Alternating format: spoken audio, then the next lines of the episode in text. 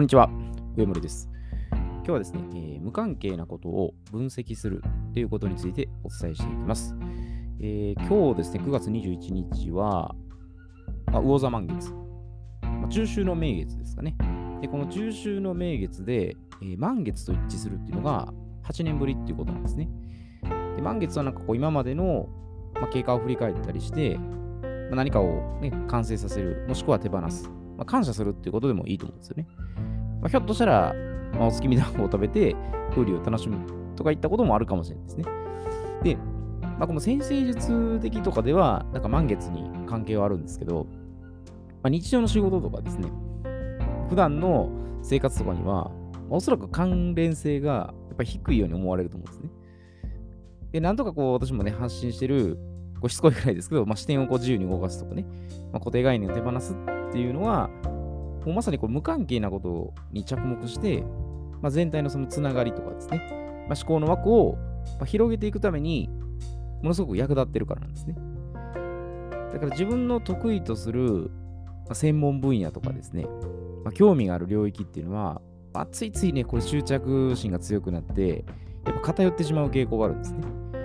で、私もやっぱ治療家だったんで、この健康に関することになると、やっぱ夢中になるんですね。で、まあ、インプット、アウトプットとして、こう自己満足にしてね、まあ、そういう状況になってること多かったんですね。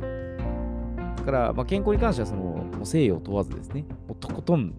突き追求して、で、どこかしらやっぱりね、これ、承認欲求が多分強く出てたんじゃないかと思うんですね。まあ、自分は治療家としてすごいんだとかね。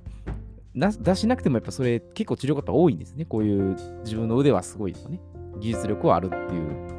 思ってなくても、まあ、何かしら見せようとしてる欲求はあると思うんですね。なんでやっぱ専門性極めるってことは、まあ、勤勉ですごいいいことなんですね。ただその部分に固定しすぎると、もう単なるこれはもう独りよがりなんですね。だからもうちょっとお恥ずかしい話なんで、これはちょっと次回しようかなと思います。なんで一つのことにもちろんこう集中してね、まあ、シングルタスクで行動するっていうことは、これ非常に重要なことなんですね。ただ、のめり込みすぎると、こう周りが見えなくなってしまうので、これ相手に押し付け始まるんですね。でさっきの私の治療で言ったら、自分の治療が絶対正しい、ね。主張が100%正しいと。まあ、他の意見や考え方が間違っていると。い、おそらく今の昨今のね、この風潮っていうのは世の中流れそうだと思うんですね。で感情でこう、煽って分断して対立させるね。まあ、賛成か反対かみたいなね。で、最終的に、その高みの見物をしてるものですね。仕掛けてる人間が、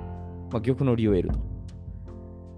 で、もう、私これ見た時にうまく操作してるなとね、もう思わず感心してしまいました。感心しちゃいけないんですけどね。で、このドツボにやっぱりハマっていては、もうその操作してる側の、やっぱ思うツボなんですね。だこの、まあ世の中のね、仕組みというか、からくりを、やっぱり理解した上で、まあ、自分の、ね、考えどうなのかっていうので、主体的にやっぱり、まあ、生きるっていうことが必要になってくると思います。まあ、世の中が言ってるからとかね、周りが言ってるからって流されていると、おそらくその仕掛けてる側の、やっぱり思うがままなんですね。で、そこでやっぱりこういう無関係なことですね。無関係なことを分析してると、やっぱりいろいろとこう面白い発見があるんですね。で、そういう時は純粋なやっぱり好奇心ですね。まあ、動かされて、遊び心とか、子供心っていうのが出てくるんですね。なんでこんな仕組みしてるんかなとかね。え、これって何かと関係してるんじゃないかなとかね。で、不思議とこれってね、頭に入ってくるんですね。無理にこれ覚えようとしなくても、なんか自然と身につくんです。だから学校の勉強とかね、正直私受験勉強とかほとんどしなかったので、まあ、しないというか大嫌いだったんですね。だからもうやろうとしなかったんですけど、なんか自然に触れたり、観察したりとかね、なんか研究するってことはすごい好きだったんですね。で、その中でやっぱり何かなと思ったら、やっぱ義務感か強制観念っていうのがないんですね。なんで、まあ自由に伸び伸びとしました。で、まあ経験値積むってことはもちろん大切なんですけど、これ新しい体験をするときに、過去の記憶とか経験っていうのが邪魔になることがあります。まあ、あってもいいんですね。もちろんそれがないと生きていけないんですけど、あったとしても、一旦白紙ですね。まっさらな状態で、まあ何でも吸収しようかなというふうに思えば、やっぱり夢中になってね、こう楽しく、まあさっきみたいに取り組めるんですよね。で、例えばですね、読書で普段読まないジャンルを挑戦してね。で、想像力を養ってみるとかですね。で私も一時小説がそんなに読んでなかったんですけど、読んでみたら意外とね、感情に入ったりとか、あ、面白いなってもありましたし、YouTube はこれは、あの、娯楽で見ない方がいいですけど、まあ、例えば、お笑い芸人とかを見て、そのネタのストーリー構成ですね。どういう展開でストーリーを作ってるかなっていう、そこを研究してみるのは、YouTube 使ってみるのはいいと思います。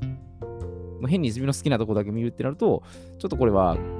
ね、エンターテインメント的なんで、まあ、学びに使うって意味ではいいと思います。まあ、あとはもう、苦手と感じてる人ですね。自分では本当はそうじゃないんですけど、ちょっと苦手かなとかね、話しにくいなって人に、まあ、声かけをしてみるんですねで。自分から話さなくても、相手の話を聞いてみるっていう。そこに専念するっていうことだけでもいいと思います。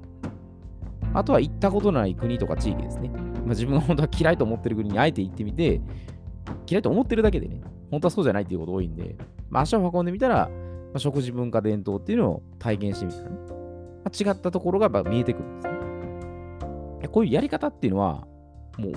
いくらでもね、5万とあるんですよね。で、それでも、やっぱりやりたくないってね、抵抗感がある理由としては、まあ、それを体験することで、まあ、自分がやっぱりずっとね、信じてる信念体系ですね。まあ、これが変わるかもしれない、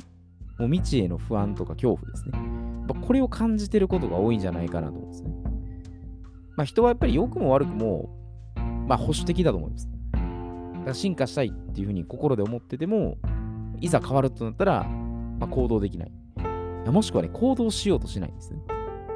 で、それはやっぱり背景的に、ま、失敗したくない。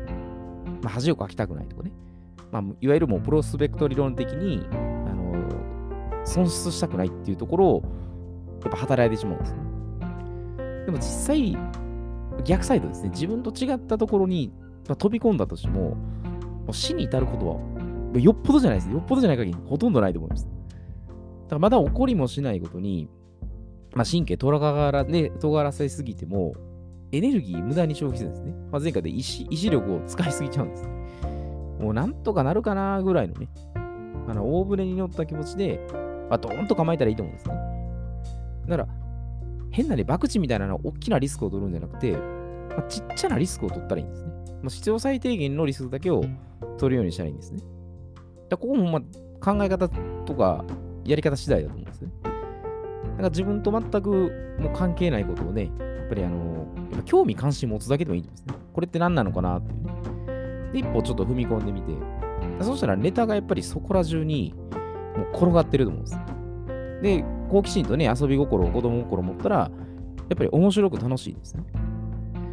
なんでやっぱ無関係なことをどんどん分析し,、ね、分析していって、で自分の中に取り込んでいったら、